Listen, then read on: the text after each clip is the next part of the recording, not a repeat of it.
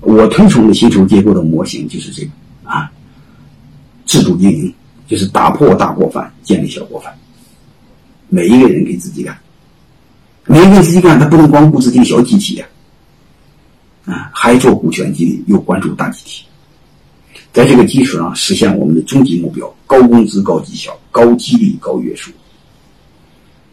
一旦这个你实现，一定会实现了我们特想要的一个一个企业的核心价值观，是什么呢？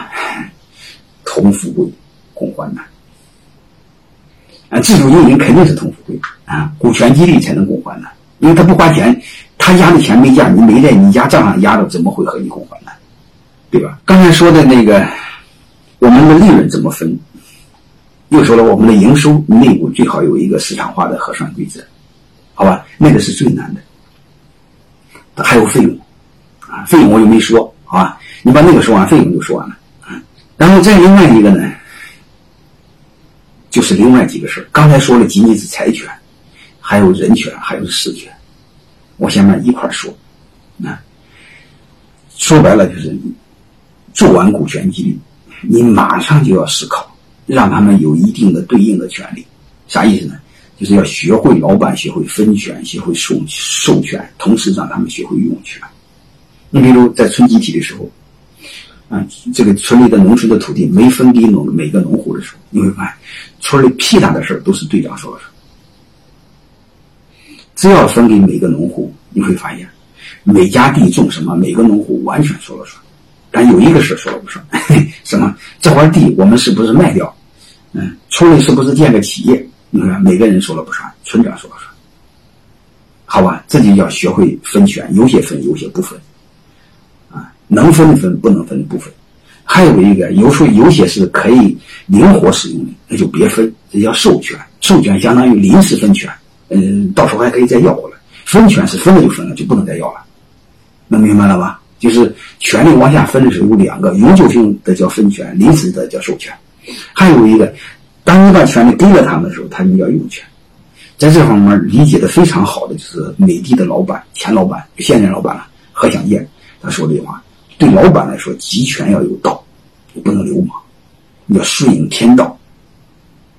集权有道，嗯，然后分权要有序，就是你不能乱分，啊，就是一点一点的分。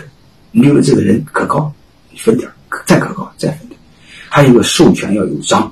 啊，授权要有章法，各个层级，每个层级，每个层级，嗯，经理级、总监级，啊，嗯，有多大的权利？授权有章。你比如在碧桂园，他们就有要求，啊，每个项目的项目经理，如果你不是股东，他就不让你当项目经理。说白了，他就不给你对应的权利，也不给你对应的职位。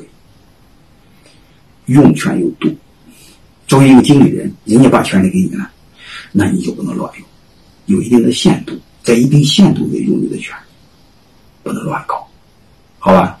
所以我想，这个你们要实行内部的自主经营的时候，把这几个字用好，啊，用好。管理的本质背后呢，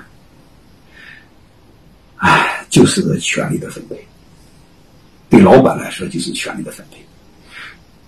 对分配对象来说，就是责任，好吧？用权有度，就是他不能辜负这个组织对他的信任，他要担当起该承担的责任。还有一个呢，就是我们要转变对股权激励的认知认识。有时候我就很谦虚，股权激励干啥呢？我就说股权激励是一个很简单的激励工具，那就简单的要命，让每个人有股份，将来给他多分钱。各位，我忽悠别人行，如果你们要这么理解，这事儿就毁了。它真正深层次是什么？是把老板的责任、老板的风险也分给了大家。它产生的一种效果是什么呢？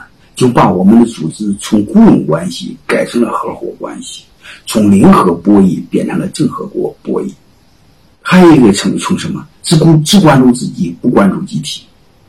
嗯，还有一个从一点风险不承担，愿意和老板一起承担风险，你会发现，它背后是天翻地覆的一种变化，或者是从一个人走到一群人走，从一个人扛到一群人扛。是背后一个庞大的变化。各位，我们老板一定要用心。为什么开篇我讲，你千万别把当当成几天的任务，写个方案就完事儿。你们老板在这方面一定要用心，背后它是一种思维方式的转变，是一种庞大的、重大的组织变革。如果这个你没用好的话，它会特别是以后你将来企业碰到危机的时候，它会起太大太大的作用。